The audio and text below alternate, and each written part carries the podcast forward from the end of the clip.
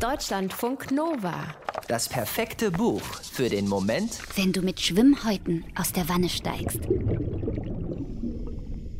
Drei Meter tief knien sie jetzt am Grund. Theo, Jola, Sven. Während Theo breit lächelnd um sich sieht und dabei ganz ruhig bleibt, zuckt Jolas Kopf aufgeregt hin und her, als erwarte sie jeden Moment eine Haiattacke. Sven schwimmt dicht an sie heran. Er hebt seine rechte Hand, macht das Okay-Zeichen, führt dafür die Spitzen seines Daumens und Zeigefingers zusammen, formt so ein O, wartet. Jola braucht ein paar Sekunden, bis sie reagiert und es ihm nachmacht. Okay. Beide, Theo und Jola, tauchen nicht zum ersten Mal, so viel weiß Sven schon. Aber es ist das erste Mal mit ihm als Lehrer, deswegen behandelt er sie wie Anfänger. Er muss wissen, was sie können, wie sie reagieren und ob er sich auf sie verlassen kann, wenn er ihnen Anweisungen gibt. Langsam beruhigt sich Jola, atmet ruhig ein, atmet ruhig aus.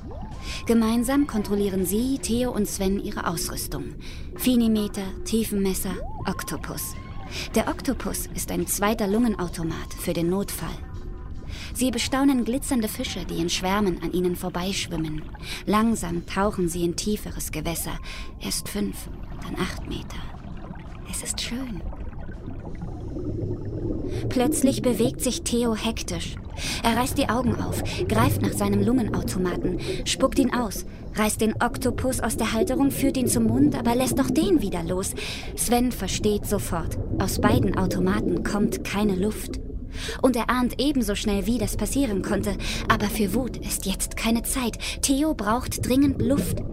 Doch bevor Sven ihn erreichen kann, um ihm welche von sich zu geben, stößt Theo sich vom Meeresgrund ab und taucht auf. Theo spuckt Wasser. Und Jola? Die lacht. Wie ein kleines Mädchen, das sich einen Streich mit ihrem großen Bruder erlaubt hat. Einen harmlosen. Aber es ist alles andere als harmlos, jemanden in acht Metern Tiefe das Ventil an der Luftversorgung zuzudrehen. Und es ist auch alles andere als harmlos, jemanden, den man seinen Partner, Mann oder Freund nennt, absichtlich in Panik geraten zu lassen. Noch so ein Ding. Und die Sache zwischen ihnen ist erledigt, sagt Sven, als die Wut aus ihm herausplatzt. Obwohl er da schon ahnt, dass die Sache zwischen Theo, Jola und ihm nicht so schnell erledigt sein wird. Vermutlich sogar nie. Nullzeit beschreibt beim Tauchen die Zeitspanne, in der man ohne Zwischenstopp, das heißt ohne Dekompressionsstopp, bedenkenlos wieder auftauchen kann. Die Nullzeit ist abhängig von Tiefe und Länge des Tauchgangs sowie von der körperlichen Verfassung des Tauchers. Nullzeit heißt auch ein Roman von Julie C. aus dem Jahr 2012. Darin lässt die deutsche Schriftstellerin den Tauchlehrer Sven in gefährliche Tiefen abdriften und zwischen Theos und Jolas Beziehungsfronten geraten. Die Seriendarstellerin Jola und der Schriftsteller Theo haben den Tauchlehrer Sven exklusiv gebucht. Auf einer Insel für tägliches Tauchen und Ausflüge aller Art. Ganze zwei Wochen lang. 14.000 Euro lassen sie sich den Spaß kosten. Sven hätte alles abblasen sollen, schon nach dem ersten Tauchgang und Jolas kindische Aktion. Aber er und seine Freundin Antje brauchen das Geld. Und genau genommen ist ja nichts wirklich Schlimmes passiert. Sie sind seltsam, Jola und ihr Freund.